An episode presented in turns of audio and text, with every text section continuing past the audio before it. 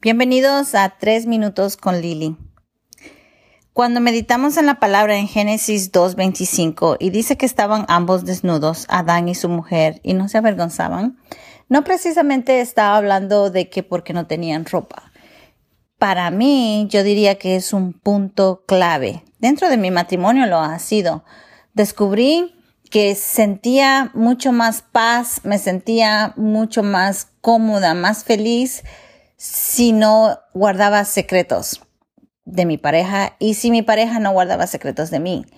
Al saber que puedo contar en alguien en el cual confío, en el cual me va a decir la verdad, no importa cuál sean las, las, circunstancias o las consecuencias, que nos podemos decir la verdad el uno al otro sin razonar tanto o no hacer argumento o discusión, sino que analizar bien si hay que descartar un problema o hacer el problema.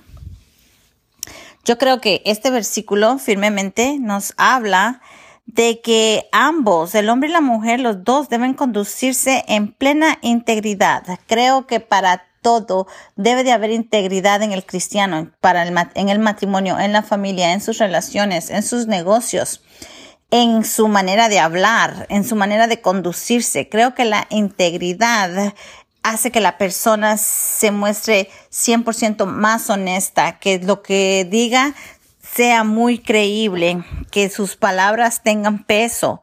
Y una de las cosas que de verdad siento que daña un matrimonio, no importa los años que lleven juntos o si los meses que llevan juntos, cuando uno o el otro hace cosas incorrectas y luego el otro se entera, al descubrir que ha sido engañado, que ha habido hipocresía, que le han mentido, que le han traicionado, la desconfianza, la desconfianza es tan difícil de recuperar, es tan difícil de, de adquirir nuevamente. Y yo les exhorto que si tú estás empezando un matrimonio, estás dentro de un matrimonio y ya practicas esta forma de confianza, no la pierdas. Si tu pareja confía en ti y tú confías en, se confían uno al otro, no pierdan, no pierdan ese enlace que tienen, porque creo que eso los llevará a un matrimonio exitoso y creo firmemente que también pueden dejar un buen legado para sus hijos, porque los hijos que se dan cuenta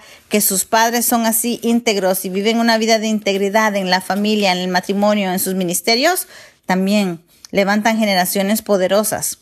Gracias y les deseo que puedan gobernar sus casas y liderar sus hogares ah, con la guianza del Espíritu Santo. Amén.